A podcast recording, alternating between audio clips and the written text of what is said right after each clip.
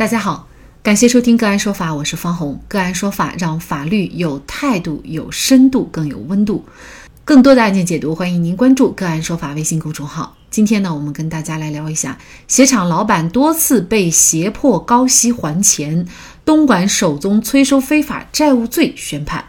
二零一六年三月，在东莞市后街镇经营鞋材加工厂的张先生，因为资金周转困难，就向陈某军借高利贷十万元，月息百分之七。在扣除三个月的砍头息两万一千元以后，张先生实际收到了七万九千块钱。二零一六年六月，张先生还了五万块钱的本金，每月还需支付陈某军三千五百元的利息。二零一七年七月到二零一八年一月期间，因为张先生没有办法按时支付高额的利息，陈某军就纠结李小凤等人多次开车到张先生的工厂，使用骚扰、纠缠、跟帖等手段，直到逼迫张先生筹钱支付当月的利息后才离开，影响工厂正常的生产经营秩序。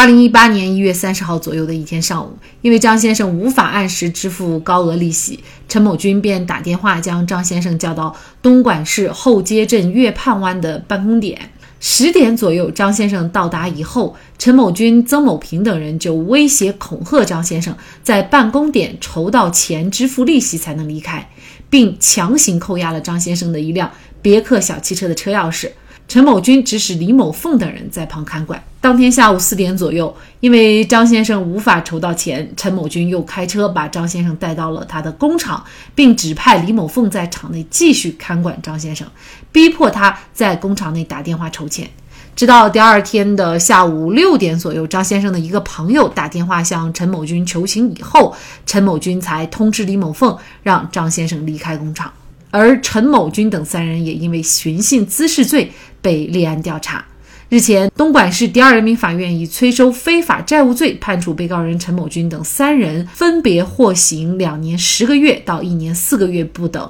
并处罚金十万元到三万元不等。催收非法债务罪是刑法修正案十一规定的新罪名。本案为该刑法修正案于二零二一年三月一号实施后的东莞首例判例。借款的是大爷，一点不假。还不上款，催款人采用各种合法的手段无效的情况下，就只能采用这种打法律擦边球的手段，威逼利诱，采取各种办法向债主索钱。在这个过程当中的法律风险有多大？就这相关的法律问题，今天呢，我们就邀请江苏姑苏律师事务所刑辩律师傅世峰和我们一起来聊一下。傅律师您好，啊，你好，嗯，感谢傅律师哈。现在这个公司经营压力也非常大啊，尤其是资金的缺口。如果去银行还有一些金融机构去贷款的话呢，确实贷款非常难，条件非常高。所以呢，有一些老板呢，他不得不去借一些高利贷哈。因为有一些高利贷，它还不仅不用抵押，而且拿款呢还比较快，又相对来说呢就容易很多哈。但是呢，如果一旦还不上钱，麻烦就非常大。就像这个案件就是这样的。呃，那么在您接触的呃类似的案件当中，就是高利贷一旦还不上的话，他们的催款方式通常有哪些呢？常见的高利贷催款方式主要有六种方式啊。第一就是在墙壁大门上。喷红油漆，写大字儿。那么第二个呢是小区单元楼下拉横幅，欠债还钱，天经地义。那么第三个手段是五零二胶堵锁眼。第四个呢是非法的拉闸限电。第五个呢就是找到债务人的单位，滋扰当事人正常的生活。啊，第六就是恐吓啊，跟踪，让债务人陷里陷入这个心理恐慌。那么还有一种情况就是我们讲就是报通讯录。搞电话轰炸啊，常见的这些手段呢，可以统一的概括为软暴力催收手段。可能这些方法有的时候还比较有效哈。为什么这个高利贷方他需要要通过这样的一些软暴力的手段去解决自己的这个收利息的问题或者收本金的问题？他为什么不直接起诉？主要是因为我们的人民法院不可能保护过高的利息。在我们新的司法解释出台之前，也就是自二零一五年六月啊，我们民间借贷老司法解释出台以来，一直到二零二零年八月十九日，这五年零两个月之间的，他民间借贷实行的是两段三区的这样规则，也就是说，利息约定能够超出百分之三十六这一部分是绝对无效的，百分之二十四到百分之三十六的部分呢，属于自然债务，没有偿还的该段法院不支持，已经偿还的呢也无需返还。如果约定呢是小于等于百分之二十四的，那是视为全部有效。但是自两千年八月二十日之后的民间借贷的利息保护上限调整为贷款市场报价利率的四倍，也就是说最高上限是年利息百分之十五点四。而现实当中啊，我们所接触到的民间高利贷的利息呢，一般是月息五到八分。折算成年利息是百分之六十到百分之九十六，也就是说，一百万的利息一年下来就可以翻倍了。所以呢，资金的出借人啊，我们讲叫放贷人，他不愿意去通过民事诉讼的方式来把这个连本带息收回来，而是采取这种呃非法的方法，采取法律擦边球的过激行为，因为这样的行为呢，短平快有效。而民事诉讼呢，一个官司如果跑完一审、二审，可能需要一年多才能走完，所以资金回笼比较慢。第二个呢，就是说可能见效比比较不明显啊，这两个因素。那么最重要的还是因为啊，法院不可能保护过高的这个利息这个主张。所以啊，他这些行为我们看上去好像呢，又没有达到犯罪的情况，或者说你要用法律来呃制裁他的这些讨债的方式呢，呃，似乎呢还没有相应的法律规定去对应他。但是呢，这样的一些讨债的行为和方式，也确实是给这些债主或者是当事人带来了呃很大的这种精神压力哈，甚至是一些侵害。呃，所以呢，像在这个案件当中啊，公安机关就以一个寻衅滋事罪来立案了，但是呢，又以这个催收非法债务罪来定罪。那催收非法债务罪呢，其实它是一个啊新的罪名，也就是这一次的刑法修正案十一出台的啊新规定的罪名，从今年三月一号起才实施的。那么，呃，也请傅律师给我们介绍一下，就是什么样的行为会构成这个罪名呢？事实上呢。自二零二一年三月一日起生效的刑法修正案十一，将催收非法债务罪列为刑法第二百九十三条之一，放在原先的寻衅滋事罪的下面。这样的一个立法框架，它主要要有几个维度来把握。第一点就是，你所催收的必须是高利贷产生的非法债务，也包括。你瘾君子涉购的毒品，涉购赌博欠下的债务。第二个维度呢，就是说必须要达到情节严重的这样的入罪标标准，不能说讨要高利贷的时候啊，扇了债务人一巴掌，我们公安就可以抓起来刑事立案，啊，这样会造成啊欠债反而是大爷的这种新的社会不公。那么第三个呢，就是我们刑法明文规定的关于催收非法债务行为方式啊。有且仅有三种，第一种呢是使用暴力胁迫手段，第二个呢是限制人身自由或者非法侵入他人的公民住宅，第三个呢是恐吓、跟踪、骚扰。那么只有这三种行为模式满足其中之一，才有可能构成犯罪。立法者在此处啊没有使用一个字叫“懂”，那就意味着。包括公安机关等执法者在内，也包括最高人民法院，均无权作出扩张解释，因为全国人大常委会没有给予这样的授权。那么第四个层面就是说，在催收非法债务的过程中呢，假如一个行为同时触犯数个罪名，属于想象竞合犯，应当择一重罪处罚。比如说，催收中把人打成重伤二级。那应当定性为故意伤害罪。比如催收中不仅有非法拘禁，而且把人关进狗笼子里了，有辱骂、殴打情节。那我们说，按照刑法的规定，量刑幅度它是在两到七年。择一重罪衡量时啊，应当选择非法拘禁罪，而不是催收非法债务罪。那么第五点就是说，很多人啊，包括律师，也包括大学学者、教授，批判催收非法债务罪的设立呢，打击了民间融资市场。我不同意这个理解，我认为这是对此前被拔高的涉黑涉恶中软暴力定性为寻衅滋事罪啊，啊，近日进行了一个制度纠偏，是立法纠偏的表现。因为软暴力本身呢，它并不属于犯罪构成要件，啊，事实上呢，我们这样做呢，把这个量刑幅度降低下来了。因为，因为寻衅滋事罪有两档，一档是入罪门槛五年以下，第二档是情节特别严重的，能够达到五到十五年有期徒刑。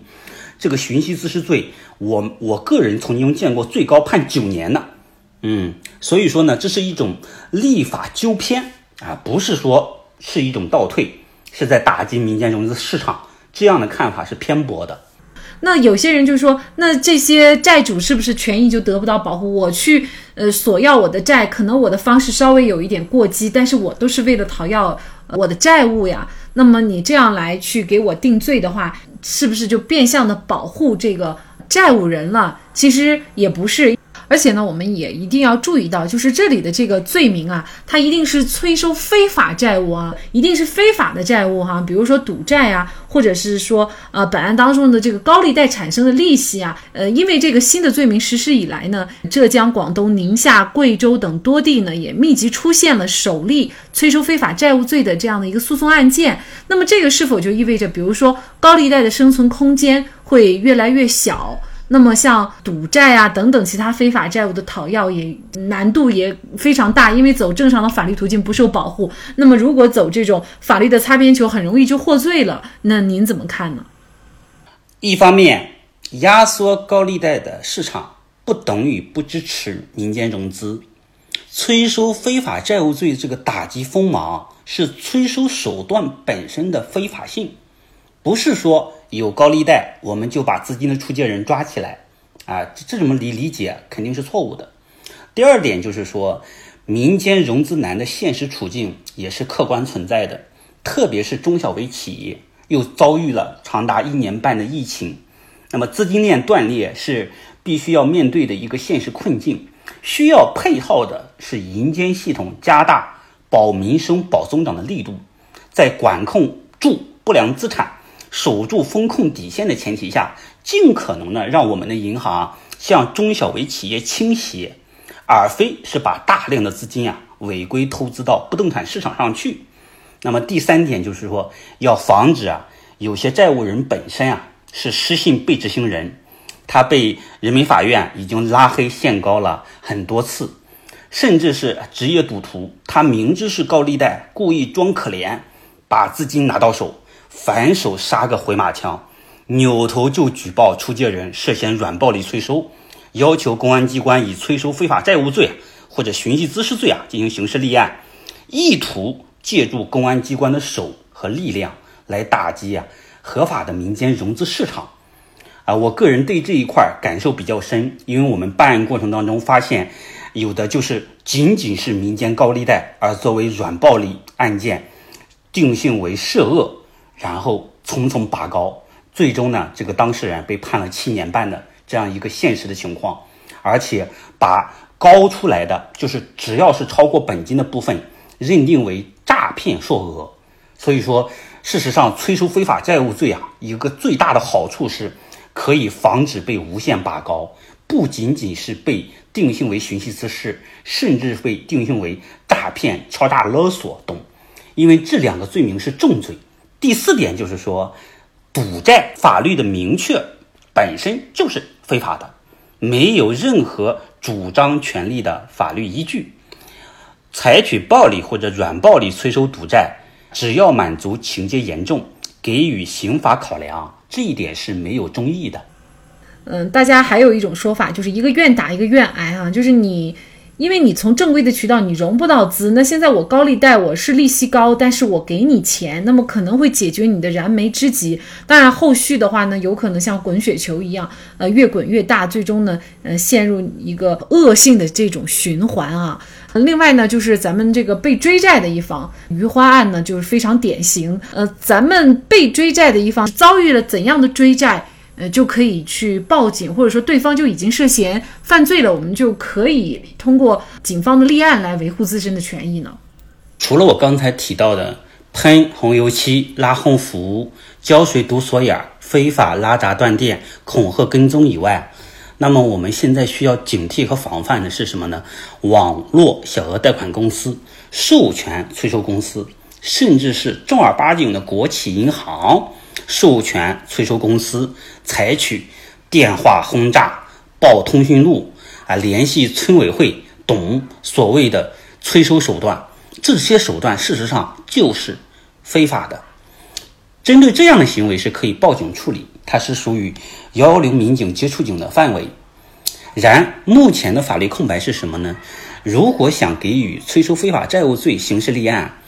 我们的刑法中没有定义啊，什么是情节严重这一块，最高人民法院有权限去做出进一步的司法解释，来列举出什么样的情形。才叫情节严重，可以进行刑事立案追究。